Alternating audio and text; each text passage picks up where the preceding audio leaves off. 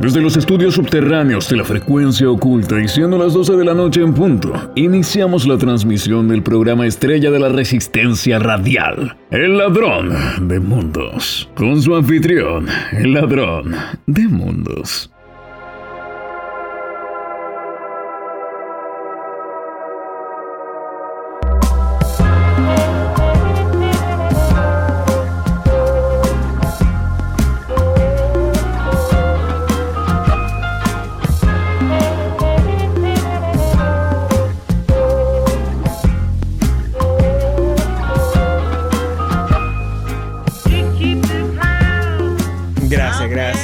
No les merezco, son muy amables, son muy amables. Son muy amables. Como ya saben, son tiempos difíciles. Nuestras distintas iniciativas para hacerles llegar a ustedes, nuestros queridos radioescuchas, los mejores detalles de cada uno de los mundos visitados se hacen cada vez más complicados. Por lo que la vida de este humilde locutor no ha sido más que un baile entre censura y el allanamiento de las fuerzas de orden. Porque no le fue suficiente con prohibirme la entrada a la ciudad. No, no, no, no, no. También tuvieron que detener a mi equipo y dejarme transmitiendo en la completa clandestinidad. Este lugar huele horrible. ¿Qué le interesa a los de arriba lo que ocurre aquí abajo, ah? ¿Qué daño representa para el poder hablar acerca de otros mundos que ni siquiera son el mundo presente? Bueno, al parecer mucho daño. Aún más, el mismísimo gobernante declaró públicamente al ser consultado acerca del último allanamiento infructífero como se podrán dar cuenta, que tenía por objeto descubrir el paradero de mí, su servidor, que les habla, declaró, abro comillas, el ladrón de mundos no es más que un chiste gastado que ha durado solo gracias a los incansables delirios psicodélicos, psicopáticos y psicóticos propios de una mente presa de las drogas y de los vicios de la ignorancia y el desprecio a la paz y el orden. ¿Podemos tener un aplauso caluroso?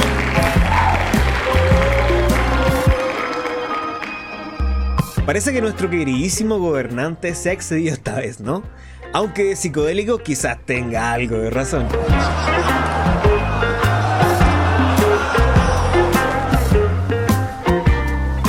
Aprovechamos también la ocasión de mandarle un afectuoso saludo a quienes se hacen pasar por uno más de nuestros usuarios. Y aprovechar de contarles que estamos asegurados y más que listos para seguir trayéndole a ustedes esta y otras ediciones más de su programa favorito y declarado ya como el enemigo número uno del gobierno, el ladrón de mundos.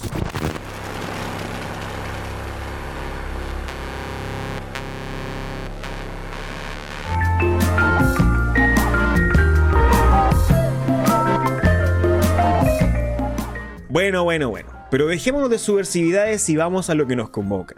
Como bien saben ustedes, y para quienes no son habituales consumidores de nuestro producto, el ladrón de mundos les trae directamente a sus oídos los mejores testimonios de los universos que conviven alrededor, arriba, abajo, simplemente en una habitación contigua a la nuestra, o a la nuestra. ¿Cómo se logra esto? A través de nuestra queridísima red de colaboradores, quienes son los responsables de hacernos llegar a nosotros los mejores y más ilegales testimoniales que puedas encontrar. El testimonial de hoy nos llega de la mano de una persona cercana al rubro de la muerte. Sí, lo que escucharon, el rubro de la muerte. Pero ya hablaremos de eso. Nuestra colaboradora nos hizo llegar una copia del libro Ubik del testimonial Philip K. Dick, que nunca ha sido leído en este espacio, pero por lo demás agradecemos desde ya su colaboración. Además de esto, acompañó una breve carta y por primera vez en este espacio, nuestra anónima colaboradora dio su expresa autorización para que la leamos públicamente, lo que desde ya el equipo que hace posible el Ladrón de Mundos agradece profundamente. Esta dice así: Querido Ladrón de Mundos, soy trabajadora de una pequeña funeraria en el centro de los de arriba. Nuestro trabajo consiste en preparar los cuerpos y entregarlos a sus familias con el fin de que éstas se hagan cargo de sus rituales, sepulturas, etc. En fin, un privilegio en esta época poder despedir a quienes no aman de manera propia. Hace un tiempo tuvimos que preparar un cuerpo de una persona muy joven, aproximadamente unos 20 años, quien había fallecido preso de una enfermedad incurable y repentina. Su esposa, también de unos 20 años, estaba visiblemente afectada por la pérdida de su amado, sollozando y botando lágrimas sobre mi escritorio, mientras me decía, qué fácil sería todo, si pudiéramos despedir con calma a quienes nos dejan. La muerte sucede demasiado rápido. Si bien algo de razón hay en sus palabras, creo que tener la oportunidad de despedir a alguien teniendo su cuerpo a la vista, al menos te da una certeza de que efectivamente está muerto. Ya que es algo muy común en este tiempo tener que despedir a tus seres queridos sin saber si están, efectivamente, con vida. Se lo dije, aunque de manera amable. Tampoco me considero una persona sin sentimientos. Y la verdad es que también su pena era muy contagiosa. Ella me miró y asintió, pagando lo correspondiente y yéndose por donde vino. Sin embargo, al día siguiente me esperaba un pequeño paquete envuelto en mi silla del escritorio, el cual contenía el libro que te estoy enviando. Me produjo un escalofrío el solo pensar que tenía en mis manos un testimonial, ya que son ilegales y solo están permitidos aquellos autorizados por el gobierno central. Sentí un impulso asesino por deshacerme de él, pero no pude, y terminé leyéndolo esa misma noche. No acabo de entenderlo todo, pero creo que si existiera algo como la semivida en nuestro mundo, quizás las despedidas serían más fáciles, pero probablemente serían financiables por quienes puedan pagar para mitigar el dolor de la pérdida con un placebo al alcance de los mejores bolsillos. Esperando que llegue sin demora a tus manos, sinceramente,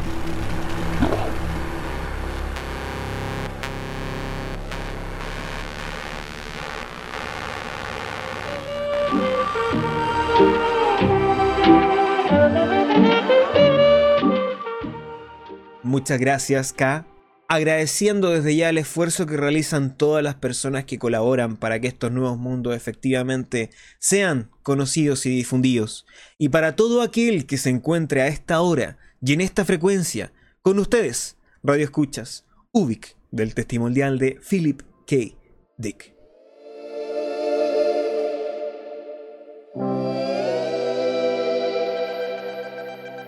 Antes que nada, Quiero recordarles que esta es la primera vez que tenemos oportunidad de poner nuestras manos en un testimonial íntegramente completo, de principio a fin.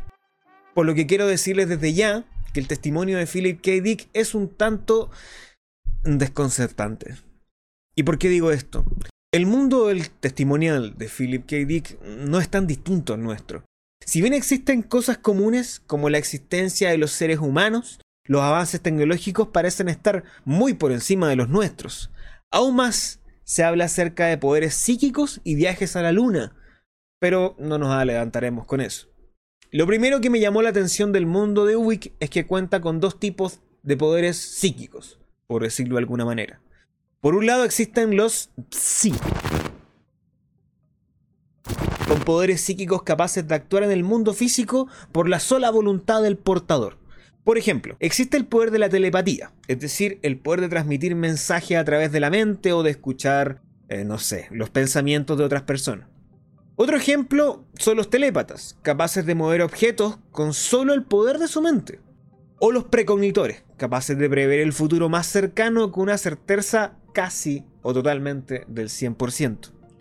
Pero además, por otro lado, existen otro grupo de personas con ciertos poderes denominados anti... capaces de anular la facultad psi de otra persona. En simple, existe alguien que puede ejercer un poder y otra persona capaz de anular el ejercicio de ese poder. Lo siguiente interesante es la existencia de un plano, y aquí es donde me quiero detener un poco más, que es lo que me parece mucho más interesante. Porque ya nuestra radio escucha nos lo hacía saber con la palabra semivida, la cual hemos dejado para este momento. Es un plano existente, pero muy distinto al nuestro. O al menos un plano distinto de la existencia real y cognoscible. Permítame explicarla. El negocio funerario en el universo de Ubik tiene ciertas diferencias con el negocio funerario del nuestro. Como lo decía nuestra colaboradora, el rubro funerario en el mundo nuestro, en el mundo en el que somos todos partes, se basa principalmente en preparar cuerpos y entregárselo a las familias para hacer los correspondientes rituales de sepultura según las creencias de cada uno de los círculos familiares. Bien, parece ser que en Ubik la realidad es un poco distinta. O sea, sí, parece que hay que desembolsar un poco de dinero porque no es gratis. Que tienes los fondos suficientes, puedes darle una sepultura digna a tu familiar, pero con una diferencia interesante. Si tienes suficiente dinero y tu deudo es decir, la persona fallecida, aún no fallece del todo, puedes pagar una frío vaina en un moratorio. Y permítame que lo diga de nuevo, puedes pagar una frío vaina en un moratorio.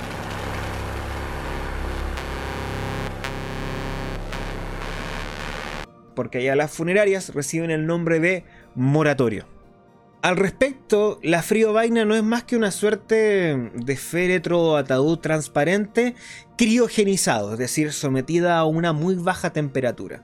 Tiene un sistema de refrigeración para que el cuerpo no se degrade de manera rápida y pueda mantenerse por mucho tiempo en ese estado de suspensión. Y ustedes me preguntarán, ¿para qué tomarse tanta molestia con un cuerpo inerte o al borde de la muerte?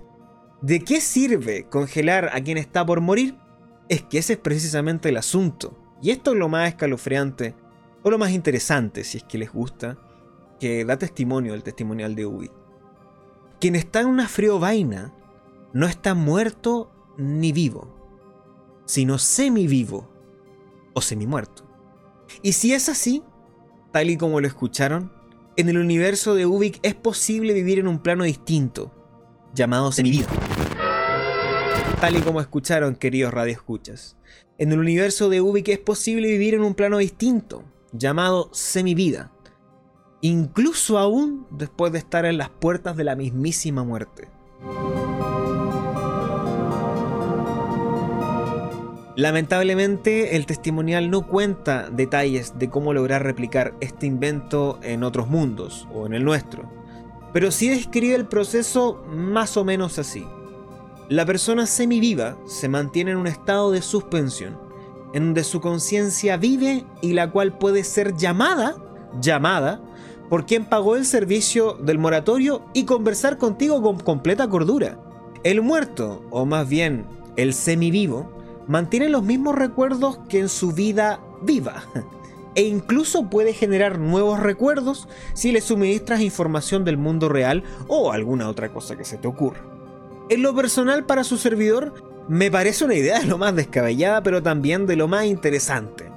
Pero siendo realista, si este servicio lograra existir en nuestro mundo, debo concordar con nuestra colaboradora ya que probablemente se encontraría registrado, patentado y puesto a la venta como otro servicio más. O peor, o peor, estatizado con el objetivo de perpetuar la vida de un gobernante corrupto. ¿Se imaginan? Tal y como escucharon, en el mundo de Ubik e incluso es posible que, según la ley, un semivivo pueda seguir ejerciendo, por ejemplo, como parte del directorio de una empresa ¿Por qué no podría ser distinto en el poder político? ¿Qué tirano gobernante no querría seguir gobernando desde la tumba por otros 100, 200, 300 años más? Quizá al nuestro le encantó.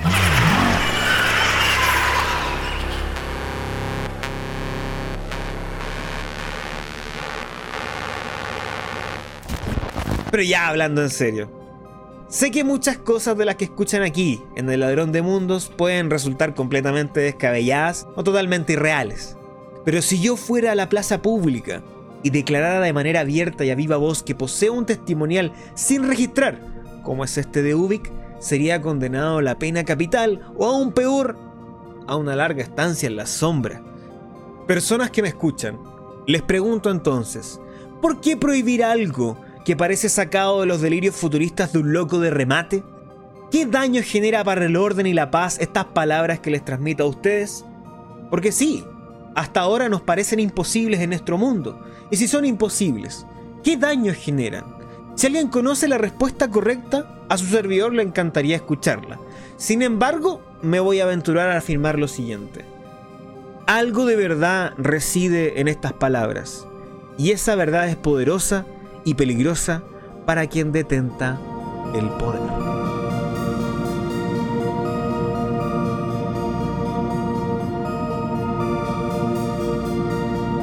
Habiéndoles dicho cuáles son las dos cosas que me llaman más la atención del testimonial de Ubik, y obviando varios detalles, la mayoría relativos a disputas de poder, dinero, influencia, he dejado lo más sabroso para el final y para su completo deleite. ¿Cómo es estar en la semivida? Es decir, ¿cómo es estar semivivo? En primer lugar, estar semivivo es tan parecido como estar vivo. Conservas tus sentidos como, no sé, el gusto, el olfato, el tacto, por lo que la experiencia sensible es más o menos similar a la de cualquier mundo real. Tan real que puedes pasar mucho tiempo antes de darte cuenta que efectivamente estás muerto, o semivivo, o semimuerto. Bueno, ustedes entienden. Por otro lado, nunca una persona está sola en la semivida. Cada moratorio, que por si no lo recuerdan, son los lugares donde están las friovainas, ataúdes de cristal donde reposan los cuerpos de la gente semiviva, es un universo y un mundo en sí mismo. Así es, podría decirse que el testimonial de Ubik no solo cuenta acerca del mundo de Philip K. Dick, o de dónde viene este autor llamado Philip, sino también, en estricto rigor, da cuenta del mundo semivivo de Ubik, o más bien de uno de los mundos semivivos de Ubik. Bueno, pero retomando la idea, uno nunca está solo o sola en la semivida. Los moratorios, o al menos los moratorios más exitosos, prefieren colocar los ataúdes cerca unos de otros, ya que en palabras de los expertos en la semivida, citadas en el testimonial de Ubik, ayuda a mantener por mayor tiempo el estado de semivivo. Es decir, al situar a las personas que se encuentran en Friobaina cerca unas de otras, estas personas al parecer pueden conectarse entre ellas y mantenerse aún más tiempo en el estado de semivida. Entonces el estado de semivida se conecta con otro estado de semivida, proyectando sus conciencias como si estuvieran en el mundo real, solo que su realidad es distinta a la nuestra. Pero existe un pequeño detalle que marca la diferencia, y aquí es donde quiero hacer hincapié.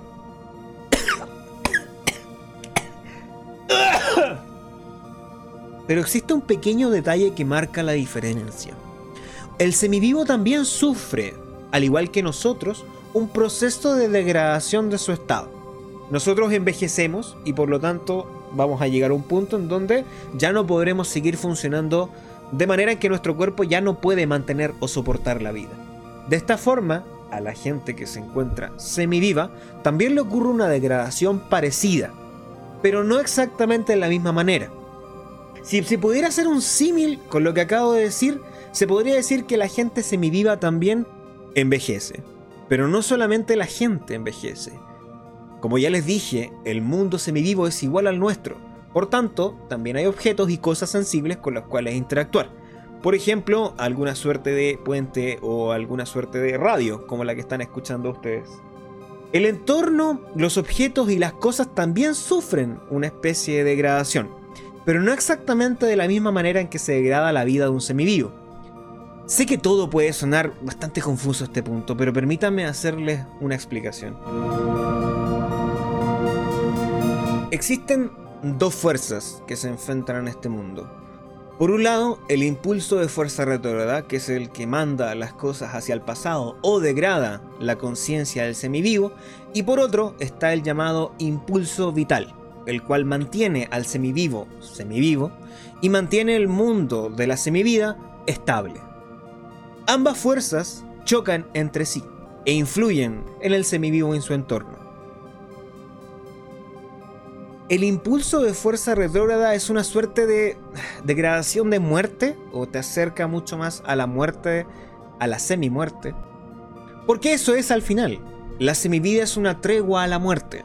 La semivida se presenta como el estado intermedio entre la efectiva muerte y la imposibilidad de seguir existiendo en el mundo real, generando este espacio totalmente eh, producto de la conciencia en el cual estas dos fuerzas actúan. El impulso de fuerza retrógrada es el que quiere llevar al semivivo y a su entorno a la muerte. El impulso vital, por el otro lado, apoyado por la tecnología disponible en el moratorio, por cualquier otro elemento que pueda ser parte de la programación de todo el sistema que compone un moratorio, ayuda al semivivo a mantenerse en el estado de la semivida y no caer en la degradación. El impulso de fuerza retrógrada, es decir, la fuerza negativa, la fuerza que nos lleva hacia la muerte, opuesta a la energía de la vida, actúa sobre las cosas incluso, mandándola a un estado de época distinta, pero no las destruye. Por ejemplo, si una fuerza negativa actuara sobre un puente de acero, lo regresaría a un puente de piedra. Y si siguiera actuando, esta fuerza sobre este puente de piedra, luego este puente de piedra se convertiría en un puente de madera.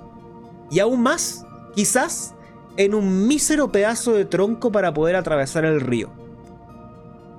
La fuerza negativa devuelve las cosas a su estado primitivo, mas no ocurre lo mismo cuando actúa sobre un semivivo. Al actuar sobre un semivivo, a diferencia de cuando actúa sobre las cosas, y si el impulso vital es débil, es decir, no es suficientemente fuerte para oponerse a esta fuerza negativa, el impulso negativo lo consume, degradando el cuerpo del semivivo en la semivida a una masa carbonizada y reconocible. Tal y como lo escuchan, es posible morir en la semivida. ¿Qué ocurre después de la muerte en la semivida? Lamentablemente el testimonial no da cuenta de aquello, pero podemos especular al menos que ocurre un destino no muy distinto a la muerte en nuestro mundo. Pero, ¿puede escapar el semivivo de la fuerza negativa? La verdad existen dos caminos, depredar o comprar un Ubik. Permítame explicarles porque sé que esto puede sonar un tanto confuso. Recapitulemos. Existe un mundo llamado semivida, apoyado por el moratorio y su tecnología que ayuda a que el impulso vital, aún presente en ese cuerpo agonizante, permita que la persona siga dentro del mundo de la conciencia semivivo para ser llamado por quien esté pagando el servicio de moratorio. Ahora, eso no implica de que no actúe la fuerza negativa porque todo se degrada con el paso del tiempo. Entonces, frente a esta fuerza negativa que actúa sobre el semivivo, existe dentro de la semivida dos posibilidades para el semivivo. Depredar, como ya dijimos, o comprar un UVIC. ¿A qué se refiere esto? Existen formas de apoyar la fuerza negativa o de apoyar el impulso vital de manera artificial. Si eres otro semivivo y tu impulso vital ha disminuido por el paso del tiempo, puedes devorar el impulso vital de otro semivivo para mantenerte con vida, a no ser que tengas los recursos para conseguir un UBIC. Lamento informarle, eso sí, radio escuchas, que no sabemos precisamente qué es UVIC, más el testimonial no da mucha información al respecto. Sin embargo, sabemos que UVIC es un producto que puede ser conseguido en la semivida y que fue introducido por quienes crearon la tecnología que permite la semivida. De esta forma, al conseguir un UVIC, generalmente en el formato de una botella de aerosol, y rociarte con él, la fuerza negativa de degradación se detiene, permitiéndole a la persona mantenerse con vida en la semivida. Es decir, en la semivida, para mantenerte con vida, o te comes a otro o te compras un repelente.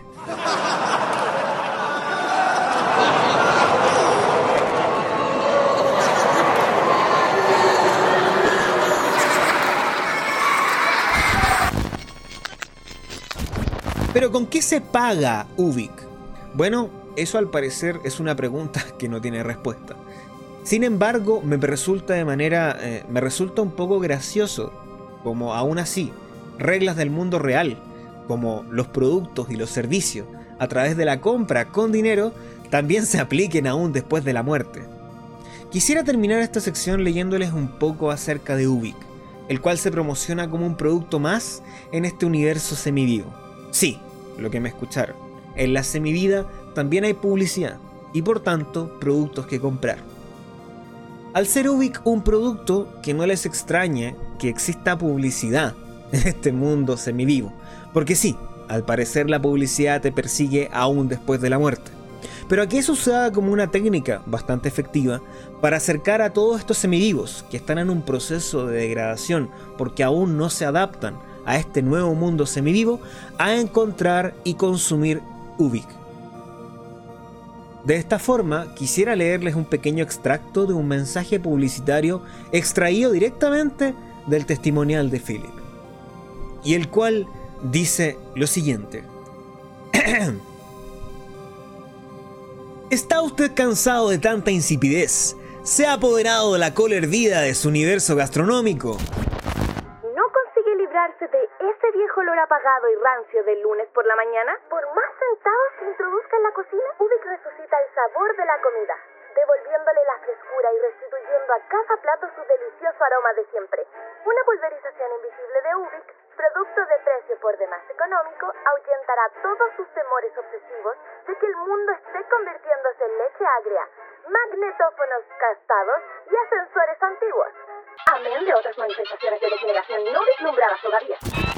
Debe usted saber que esta forma regresiva de deterioro del mundo constituye una experiencia normal para muchos semivivos. Particularmente en aquellas etapas iniciales, durante las cuales los vínculos con la realidad son todavía muy estrechos. Durante las cuales los vínculos con la realidad son todavía muy estrechos. Todavía muy estrechos. Todavía muy estrechos. Estamos en guerra.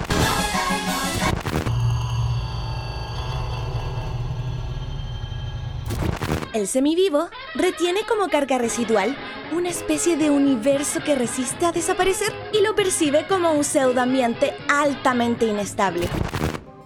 No apoyado en una infraestructura energética alguna.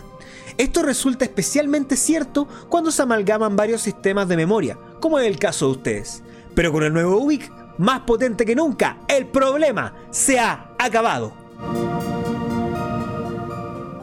Queridísima audiencia, Sé que estas cosas parecen locuras de un lunático, pero no estamos aquí solamente para presenciar los testimonios del mundo como el nuestro, sino también para descifrar la pregunta del millón. ¿Por qué la prohibición de este testimonial? Todo testimonial, como ustedes bien saben, debe ser registrado y enviado al gobierno central, el cual debe aprobar su distribución y comercialización, caso que no ocurrió aquí. La primera idea que se me ocurre es que puede resultar un poco nocivo para el sistema de control ejercido por los de arriba afirmar la existencia de otros mundos distintos al nuestro. Son todavía muy estrechos. ¿Por qué al gobierno central le molesta tanto que el ladrón de mundos haga su trabajo de ladrón de mundos?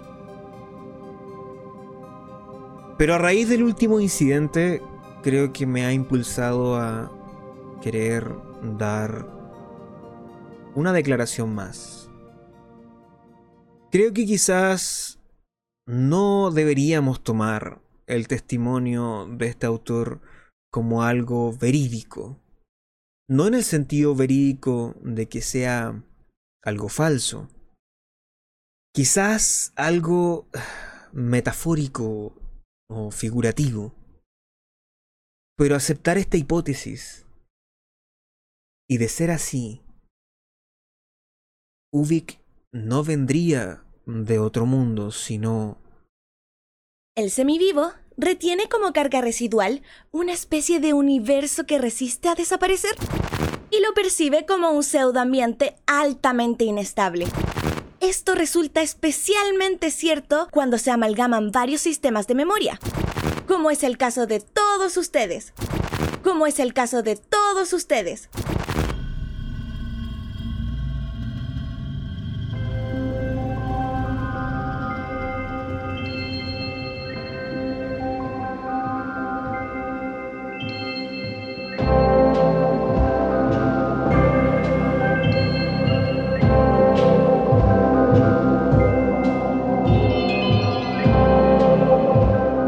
Aquí finaliza la primera de las 10 grabaciones del autodenominado y desaparecido ladrón de mundos. Fuentes cercanas consiguieron dar con estos registros exclusivos en un bazar de la ciudad baja, los cuales reproducimos para su entretención. Sin embargo, ¿qué habrá sido de su paradero? ¿Habrá caído en manos de las fuerzas de orden y paz? ¿Habrá sucumbido bajo el peso de una verdad demasiado grande para ser guardada? Desde los estudios subterráneos de la frecuencia oculta, y ya faltando unos minutos para el cierre de nuestra parrilla programática, finalizamos la transmisión del ex programa estrella de la resistencia radial, El Ladrón de Mundos, con su anfitrión, el Ladrón de Mundos.